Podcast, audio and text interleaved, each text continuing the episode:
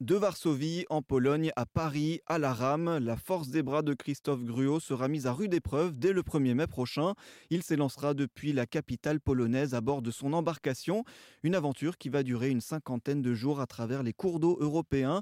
2000 km l'attendent pour une arrivée prévue à Paris le 18 juin prochain.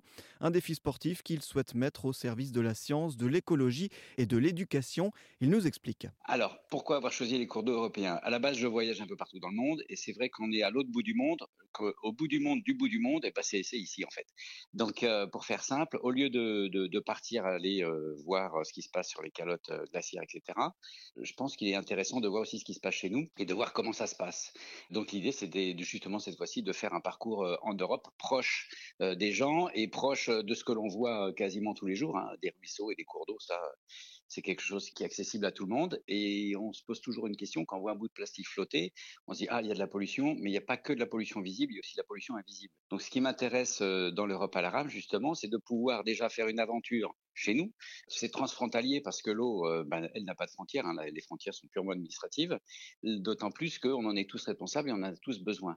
Donc l'idée de, base, c'est de pouvoir se déplacer dans cet environnement-là j'ai l'habitude de me balader dans des espaces euh, sauvages, hein, que ce soit l'Amazonie, le désert ou autre, et j'ai été surpris quand j'ai fait le, le, premier repérage de voir encore tout cet espace sauvage que l'on a autour de nous.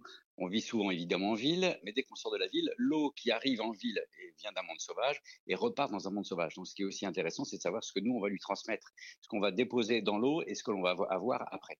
Donc l'idée, c'est ça, c'est d'avoir en effet un, véhicule qui, lui, ne fait pas de bruit, euh, ne va laisser aucune trace, ne veut pas être perturbant, que ce soit pour la faune ou pour la flore. Donc c'est pour ça que j'ai pris un bateau euh, d'aviron à rame. Une aventure qu'il n'a même pas encore entamée, qu'il nous promet déjà de réitérer ce type de défi dans le futur.